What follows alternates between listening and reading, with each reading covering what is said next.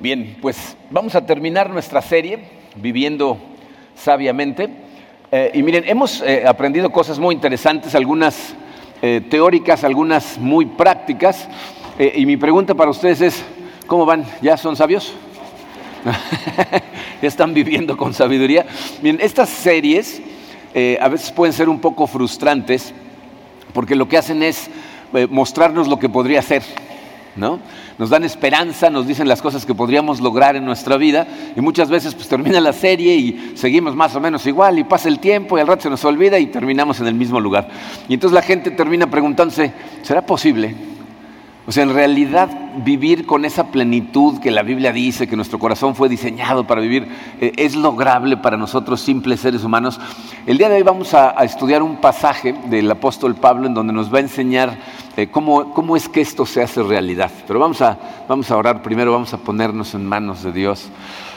Padre Santo, Padre amado, eh, te damos tantas gracias, Señor, por tu amor. te damos gracias por esta vida que tú nos diste el tiempo que nos permites pasar aquí en la tierra, todos los recursos que nos das eh, para vivir en ella, toda la gente que pones a nuestro alrededor, Señor, que, como hemos estudiado tanto en tu palabra, son, regalos tuyos que están ahí para disfrutarse a plenitud, pero que cuando vivimos la vida sin sabiduría, eh, se convierten en fuentes de dolor y de esclavitud para nosotros. Eh, no queremos vivir así, Señor, queremos vivir de forma que nuestra vida realmente te dé gloria y que nuestro corazón esté lleno de gozo como, como tu palabra nos lo promete. Eh, te necesitamos, Señor, necesitamos de tu guía, necesitamos de tu luz, necesitamos de tu espíritu. Llénanos, Señor, en este momento, por favor, llena nuestro corazón de tu espíritu, prende la luz, déjanos ver correctamente, Padre. Queremos ponernos totalmente en tus manos, en el poderoso nombre de tu Hijo Jesucristo. Amén. Bien. Bien, eh, este tipo de información, cuando hablamos de la sabiduría que viene de la Biblia, es muy interesante porque, fíjense, hay un fenómeno muy extraño. Si tú ya has estado caminando de la mano de Dios y Él ha empezado a abrir tus ojos, entonces escuchaste una cosa durante esta serie. Pero si eso no ha sucedido, entonces escuchaste otra.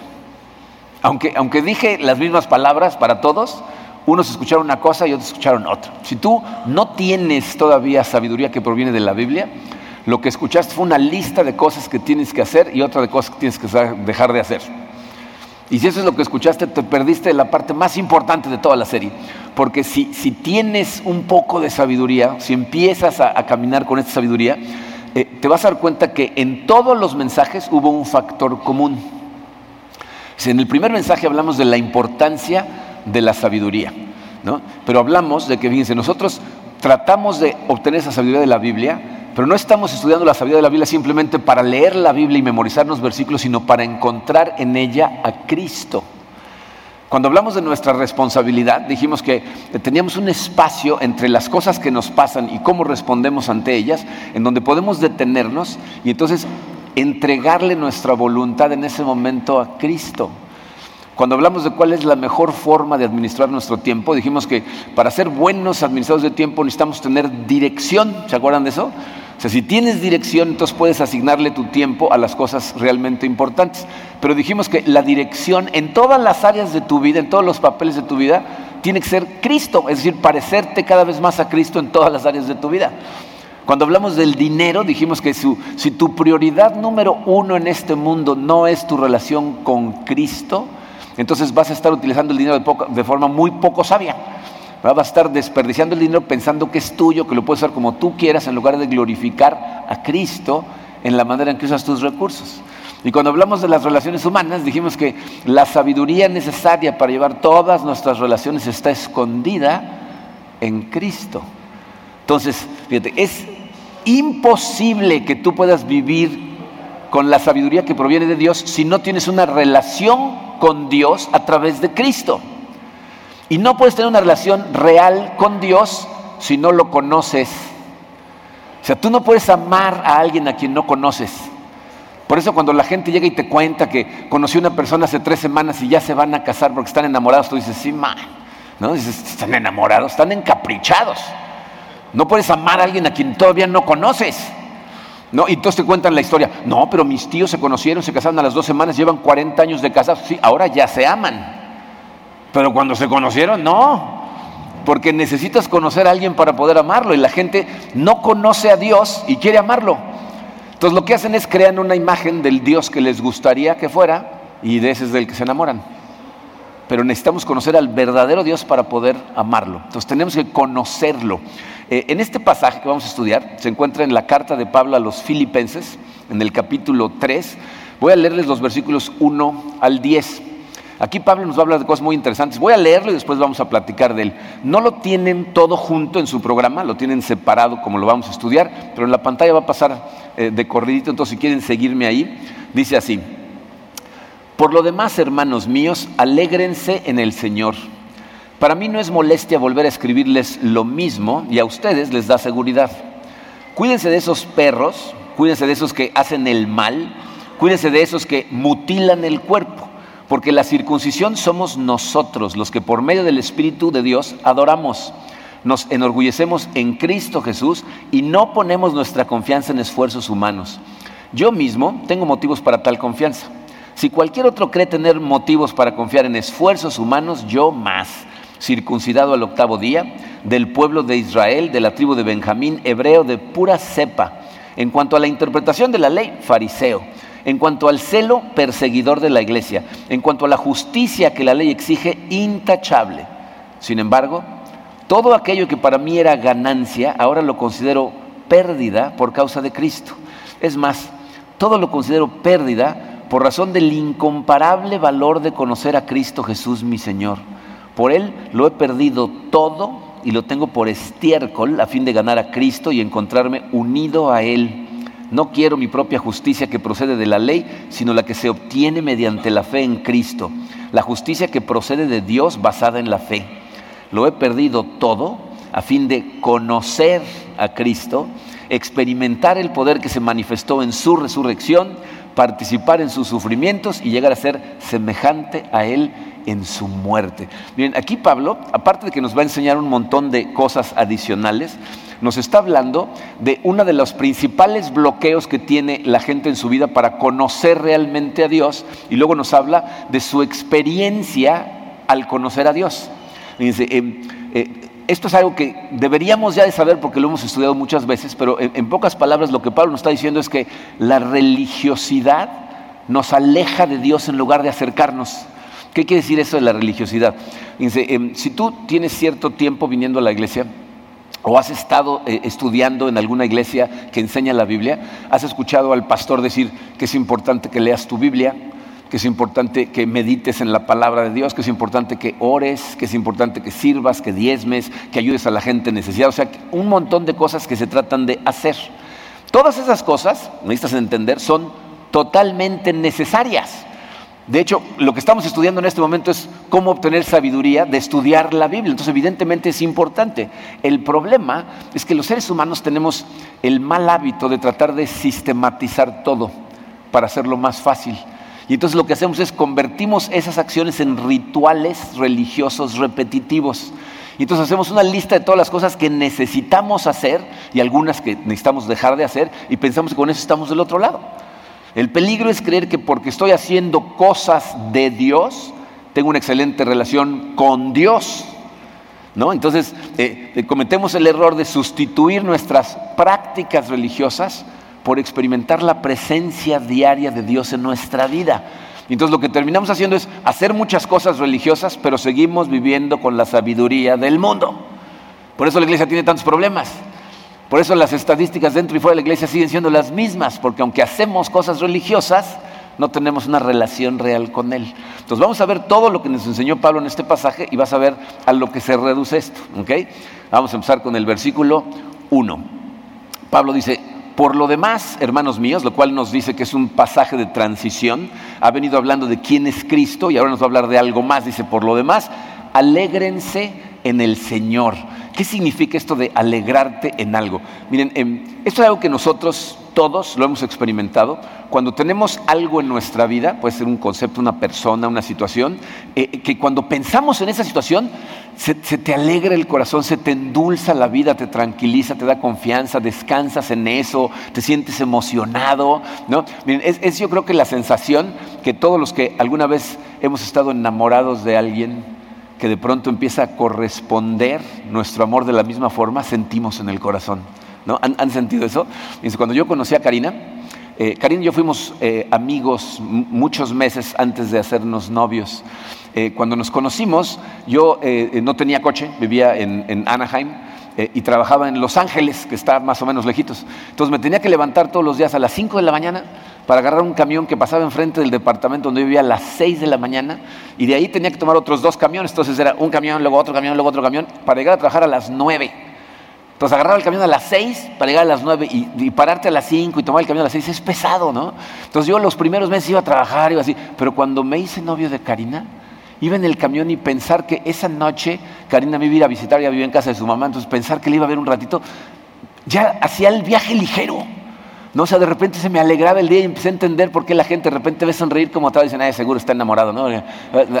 Vas en el camión, ¿no? O sea, te alegra la vida, te alegra el corazón pensar en ese concepto que estás feliz de tenerlo en tu vida. Fíjense, los seres humanos cometemos el error de alegrar nuestro corazón por cosas de este mundo por las, personas, por las cosas, por los trabajos, por los aumentos. Cuando Pablo lo que nos está diciendo es esto, fíjense, el número uno en su programa dice, cuando conoces a Dios, Él es tu fuente más grande de alegría.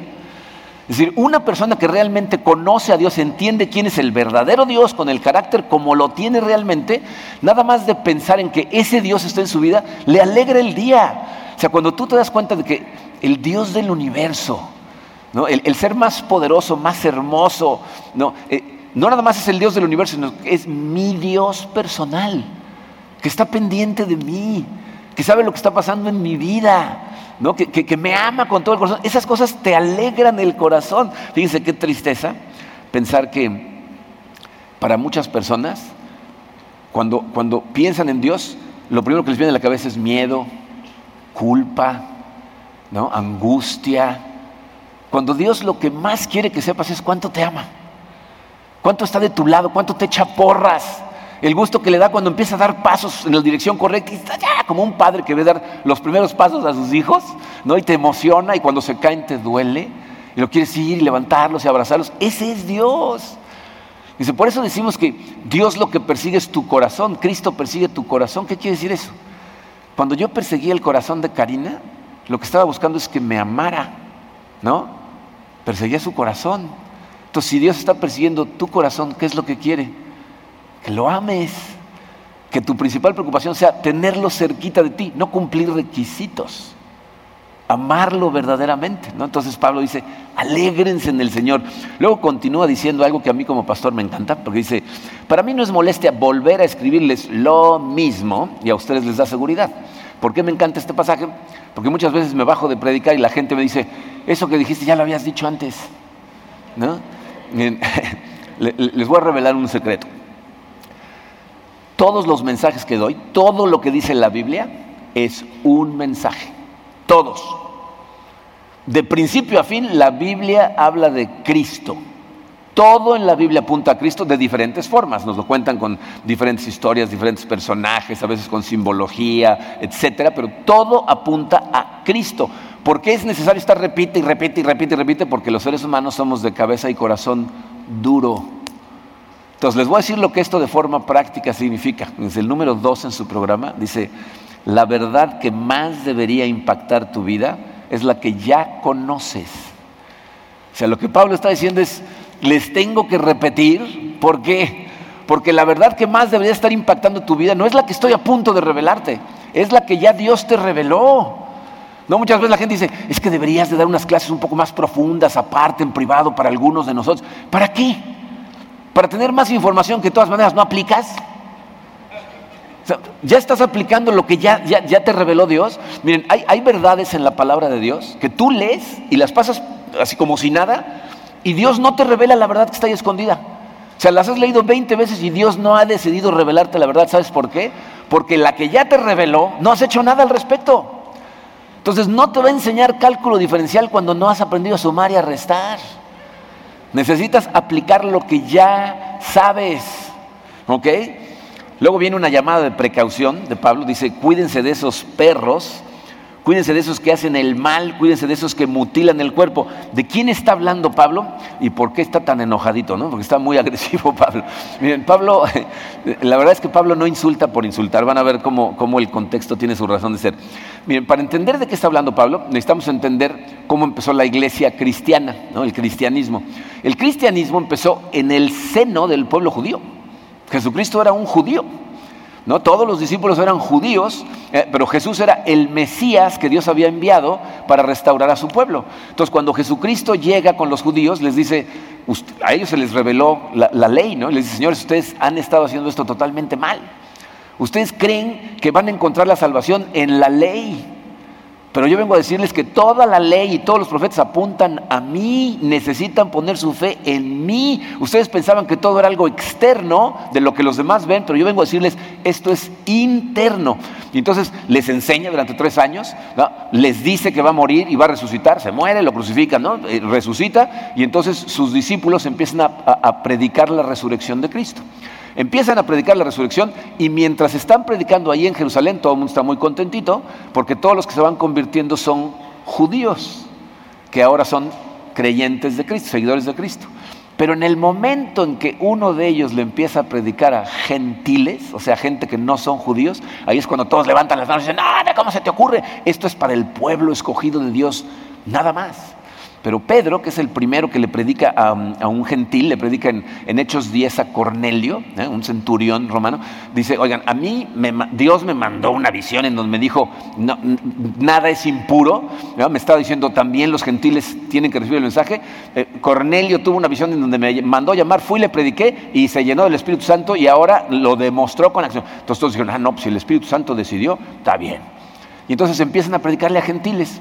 Pero entonces sucede, fíjense, eh, eh, en Antioquía, una ciudad eh, en Asia Menor, plantan una iglesia y Pablo cuando se entera que le están predicando a gentiles sale corriendo a Antioquía y empieza a predicar.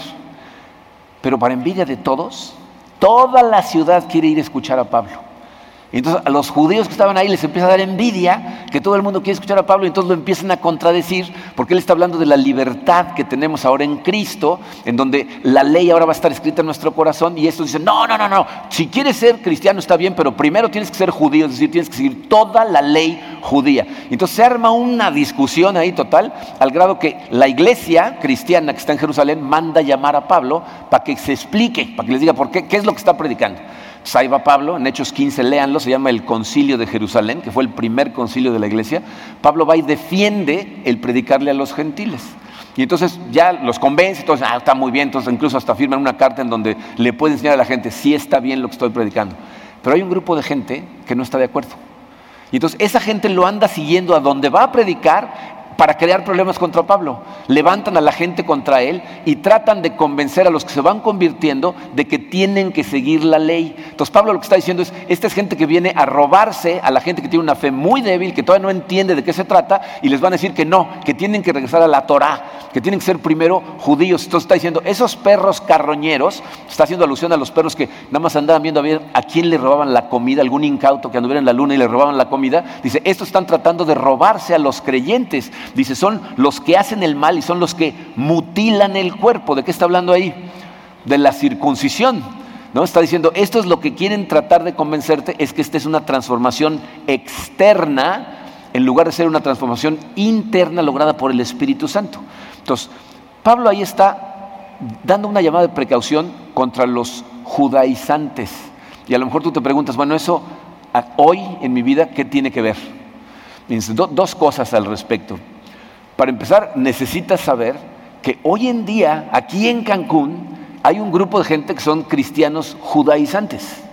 Son gente que se conoce el Antiguo Testamento muy bien y, entonces tratan de tomar a gente de las iglesias para decirles, te están engañando, tienes que regresar a la Torah, tienes que seguir el Sabbat, tienes que hacer esto y lo otro y todas las celebraciones y todo, porque eso no ha cambiado.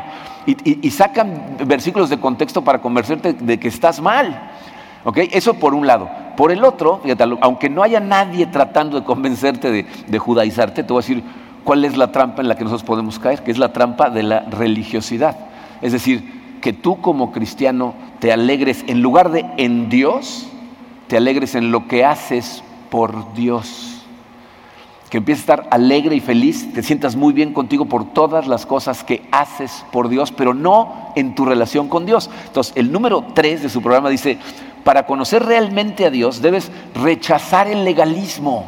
Miren, el legalismo es uno de los principales obstáculos que tiene el creyente para realmente conocer a Dios. Porque confundes las cosas y crees que todo se trata de las cosas que haces. Pero piensa en esto, si tu confianza está puesta en lo que haces, significa que tu confianza está puesta en ti, no en Dios.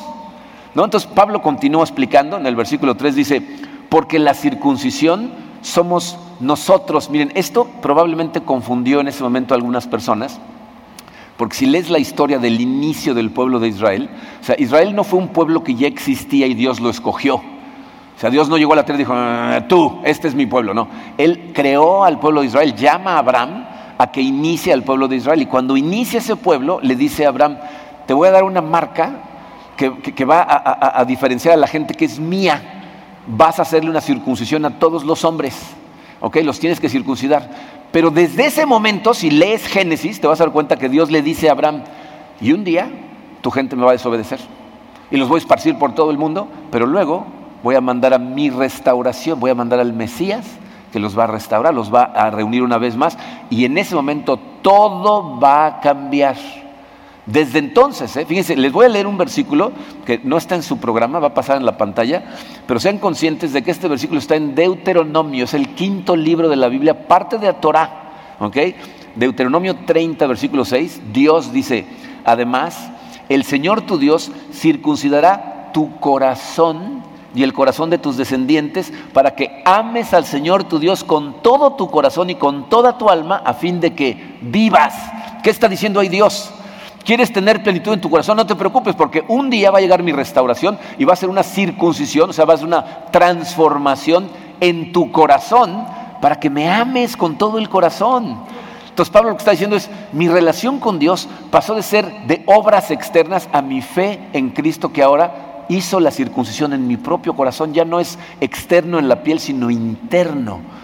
Por eso dice, la circuncisión somos nosotros y continúa diciendo, los que por medio del Espíritu de Dios adoramos, o sea, ya no adoramos con acciones, lo adoramos internamente en nuestra comunión con Él. Dice, nos enorgullecemos en Cristo Jesús. Yo no estoy orgulloso de lo que hago, estoy orgulloso de que Cristo hizo lo que hizo y me salvó haciéndolo.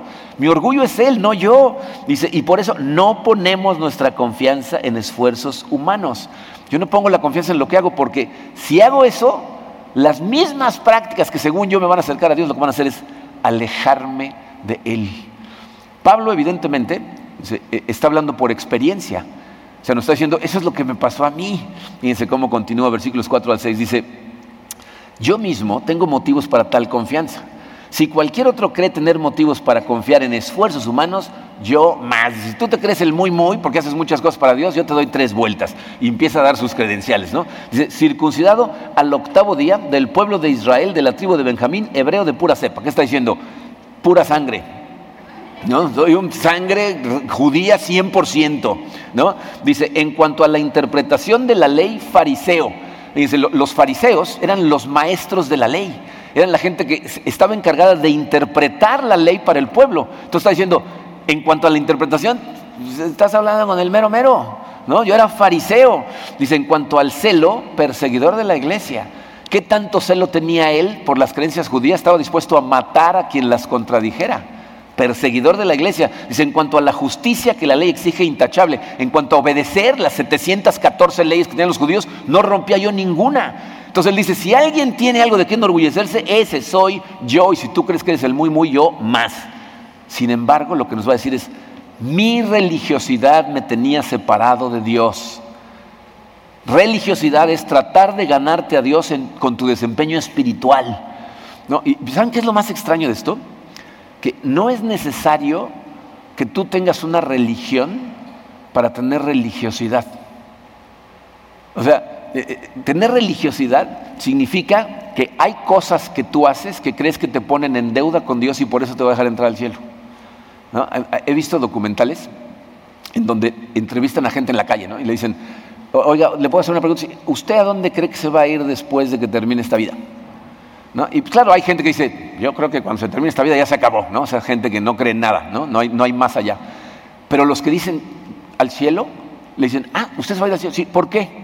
Y entonces dan razones, porque he sido muy bueno, ¿no? Porque siempre ayudo a la gente, siempre doy limosna, ¿no? Eh, eh, trato bien a los demás, soy muy amor. O sea, ¿qué están diciendo?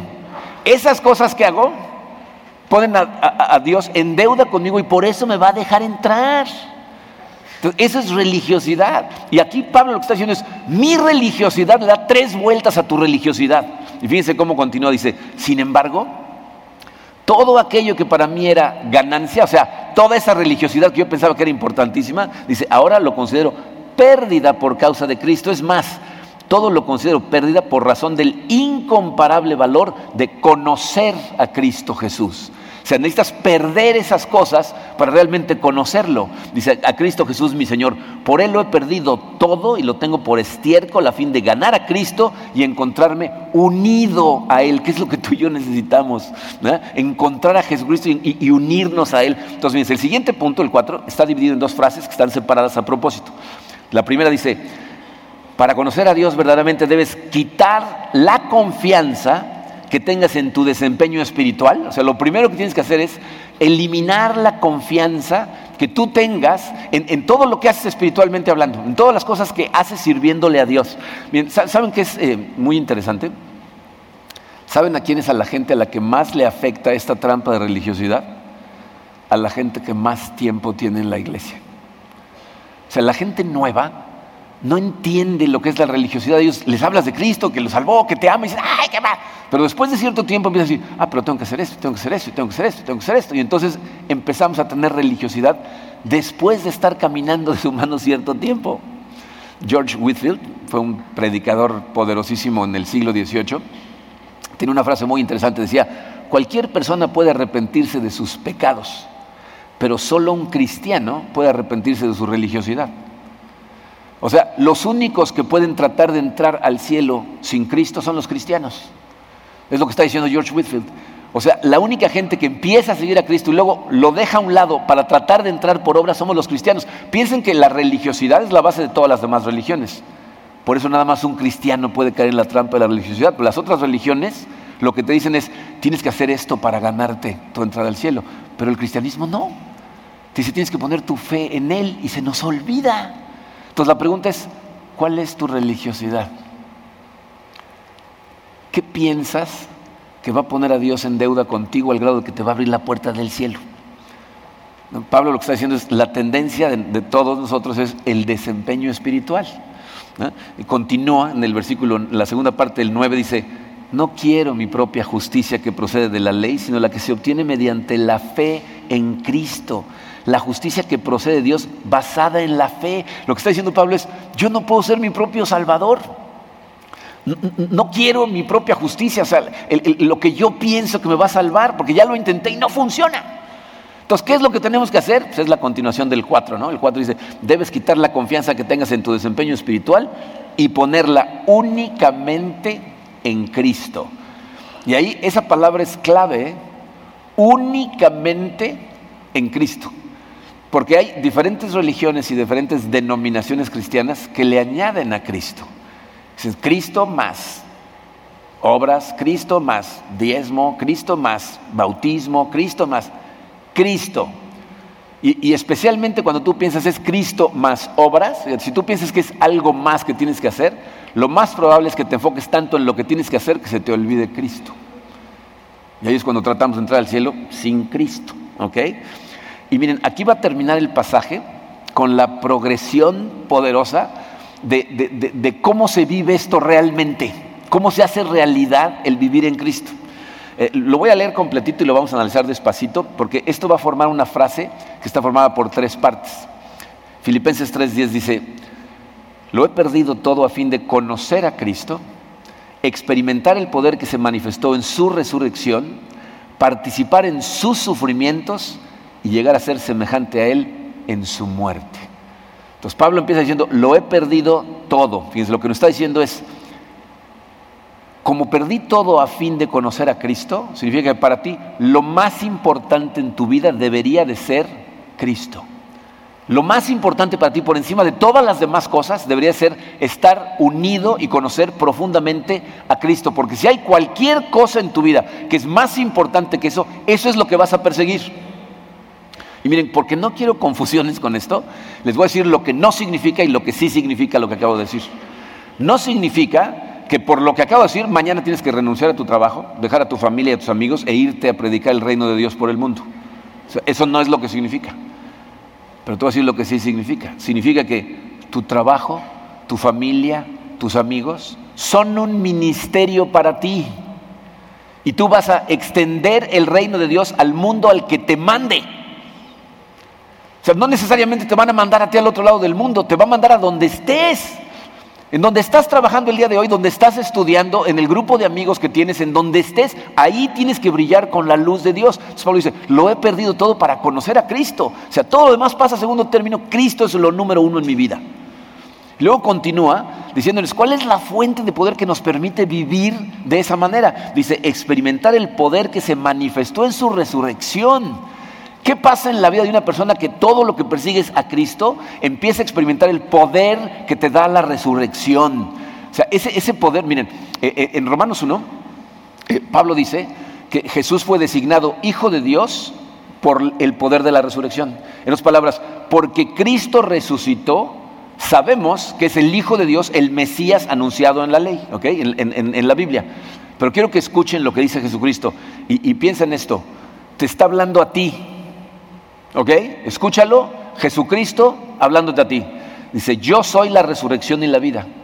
El que cree en mí vivirá aunque muera. Y todo el que vive y cree en mí no morirá jamás. ¿Crees esto?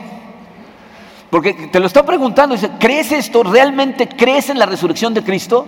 Fíjate, el poder de la resurrección es el saber que esto no se acaba aquí que tú y yo vamos a tener vida después y nos da poder para vivir la vida aquí como debemos de vivirla. ¿Estás convencido de quién es Jesús, que realmente es el Mesías y que su resurrección está asegurando tu resurrección, tu vida eterna?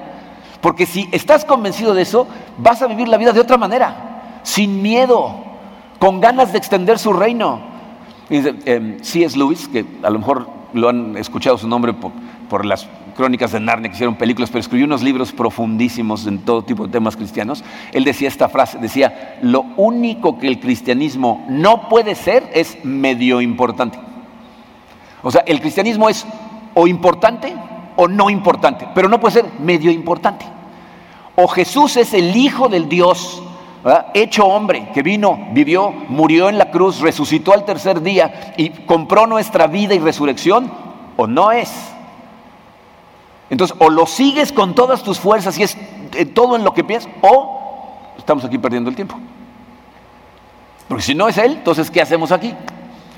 Entonces, si tú conoces a Jesús y crees en Él, sabes que tu esperanza no está aquí.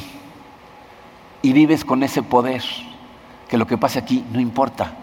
Entonces, bien, empieza el punto número 5, la primera parte, dice, Dios nos da acceso al poder de la resurrección para poder vivir para Él. O sea, el que tú tengas clara la resurrección lo que hace es te da poder para realmente vivir para Él. Ese es un poder transformador que además de levantar a Cristo te da a ti una nueva vida, te va convirtiendo en una persona diferente cada vez más sabia. Y gracias a ese poder, las siguientes dos partes no te van a espantar, porque fíjense cómo continúa, dice, participar en sus sufrimientos. Estas son partes de versículos que la gente prefiere pasárselos de largo. No, es sufrimiento. No, o sea, eso, no lo quiero escuchar, ¿no? Bien, eh, eh, Pablo repite constantemente lo importante que es para él, para él mismo, participar en los sufrimientos de Cristo. Y creo que este es un concepto que muchos cristianos no entienden, porque tienen la falsa creencia que tener fe te va a librar de la adversidad.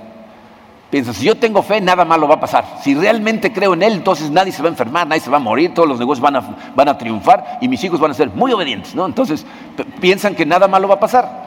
Pero si tú lees la Biblia, si tú ves la historia de los primeros siglos, ninguno de los primeros cristianos padres de la iglesia pensaban que esa era la vida en Cristo. Estaban eh, eh, con el conocimiento claro de que iba a haber cimas, o sea, iba a haber días maravillosos, llenos de gozo, de mucha luz, y también iba a haber valles que iba a haber días de dolor, días de oscuridad, ¿no? días de problemas, como Cristo vivió su vida. Entonces, si tú de verdad quieres ser luz en todas las áreas de tu vida, necesitas tener claro por adelantado que va a haber temporadas difíciles. Porque si no lo tienes claro, a la primera temporada difícil vas a renegar de tu fe. Eh, les voy a leer eh, un pasaje de Primera de Pedro, capítulo 1, versículo 3. Va a salir en la pantalla. Si quieren, apúntenlo por ahí. Primera de Pedro 1, 3. Dice Pedro, alabado sea Dios, Padre de nuestro Señor Jesucristo por su gran misericordia, nos ha hecho nacer de nuevo mediante la resurrección de Jesucristo para que tengamos una esperanza viva. O sea, dice, te dio vida nueva, te hizo nacer de nuevo y a través de la resurrección ahora tienes una esperanza viva, una esperanza que no depende de las circunstancias terrenales. Entonces, el punto 5 continúa diciendo, poder seguir sirviéndole aún frente a la adversidad. Es la continuación. Dios nos da acceso al poder de la resurrección para poder vivir para Él, poder seguir sirviéndole aún frente a la adversidad. Miren, eh, es precisamente ante la adversidad que nuestra luz tiene que brillar más fuerte. Porque la gente que no conoce a Cristo, pero te conoce a ti y sabe que tú eres cristiano, cuando tú pasas por la adversidad, tienen sus ojos puestos en ti. E incluso cristianos más nuevos, más inmaduros, más verdes, cuando tú llevas más tiempo caminando de la mano de Dios y pasas por adversidad, tienen sus ojos puestos en ti y que se fortalezca su fe o que un no cristiano empiece a darse cuenta que hay algo más que no ha visto y que necesita conocer, es cuando te ven pasar estas cosas con la fortaleza que te da el poder de la resurrección, de saber que lo que pasa aquí no pasa nada. Nuestra esperanza está puesta en otro lado. Entonces, cuando más fuerte tiene que brillar tu luz es precisamente en medio de la adversidad. Y termina Pablo diciendo, y llegar a ser semejante a Él en su muerte. Eh, algunas personas interpretan esto como, como, diciendo Pablo, estoy dispuesto al martirio. Eh, no es de lo que está hablando en este pasaje, de hecho en el siguiente, en la siguiente línea, si siguen leyendo hoy en la noche, van a ver que entonces habla de su esperanza a la resurrección de los muertos. Aquí está hablando de otra cosa. Aquí Pablo está hablando del deseo que tiene de morir al pecado, de morir al mundo, de vivir como Jesucristo murió, muerto al mundo. O sea, lo más importante que Jesucristo nos dijo es que necesitábamos morir a nosotros mismos, ¿se acuerdan de eso? Jesucristo dijo, si alguien quiere ser mi discípulo, niéguese a sí mismo. ¿Qué quiere decir eso? Ya deja de estar persiguiendo tus deseos personales, los deseos de la carne, niégate a ti mismo, carga con tu cruz y sígueme. Entonces, seguirlo, obedecerlo, lo cual va a causar que nosotros amemos a los demás y brillemos con su luz. Y es con lo que termina el punto 5, ya no viviendo para nosotros, sino para su reino. Esa es la realización de Pablo. La única forma de hacer esto verdad es, ser consciente. Dios nos da acceso al poder de la resurrección para poder vivir para Él, poder seguir sirviéndole aún frente a la adversidad, ya no viviendo para nosotros, sino para su reino. Entonces te vas a dar cuenta que esto se reduce a una cosa muy simple.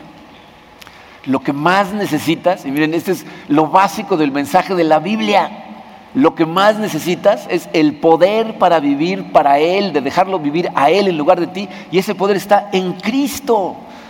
No necesitas un coche nuevo, no necesitas un nuevo reloj, no necesitas casarte con la mujer más guapa o el hombre más guapo del mundo, no necesitas poder disfrutar de los placeres que quieras, necesitas tener una relación con Dios a través de Cristo y para lograrlo tienes que querer conocerlo, como Pablo dice, por conocerlo a Él puedo dejar todo lo demás. Puedo eh, desechar todas las cosas que no sirven, porque en última instancia, vivir sabiamente es vivir buscando conocer y experimentar a Dios a través de Cristo. A eso se reduce. Eh, tristemente, se van a interponer muchas cosas.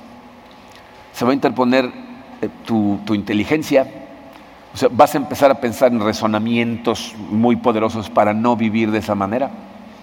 Se va a interponer tu éxito, porque nos encanta que la gente nos aplauda y, y, la gente lo que admira son cosas del mundo. A lo mejor se va a interponer tu estilo de vida, porque te vas a dar cuenta que mucho del estilo de vida que se celebra tanto en este mundo es una pérdida de tiempo, que lo único que, haces es, darle un ejemplo terrible a la demás gente y destrozar tu vida pero por no cambiar tu, estilo de vida, mucha gente entonces no persigue a Cristo con todo su corazón. Pero yo lo que te preguntaría, no sé qué tengas en tu vida que te detenga, pero tienes que preguntarte, ¿verdaderamente estoy satisfecho con esto? O siento plenitud en mi corazón de la manera en que estoy viviendo mi vida. Porque no te puedes engañar por mucho tiempo. O sea, ¿por qué será que perseguimos esas cosas y aunque las alcancemos necesitamos más? Pues porque no satisfacen. Entonces, sé honesto contigo. ¿Realmente vives plenamente tu vida? O te levantes con un gozo en tu corazón, con, así, emoción por lo que va a suceder, por lo que Dios va a hacer en tu vida, o simplemente sigues persiguiendo cada vez más cosas del mundo, cada vez te hacen sentirte más vacío. Tu persecución tiene que ser de Cristo. Para eso hacemos todo lo que hacemos. ¿eh? Por eso leemos la Biblia, por eso oramos, por eso servimos, por eso todo lo que hacemos es con el objetivo de que tengas la oportunidad de conocer y experimentar a Cristo. Y cuando hagas eso, entonces vas a vivir sabiamente, con toda la sabiduría que viene de la Biblia, y las diferentes áreas de tu vida van a empezar a transformarse hasta que sientas gozo dándole gloria a Dios con todo lo que haces. Eso es vivir sabiamente.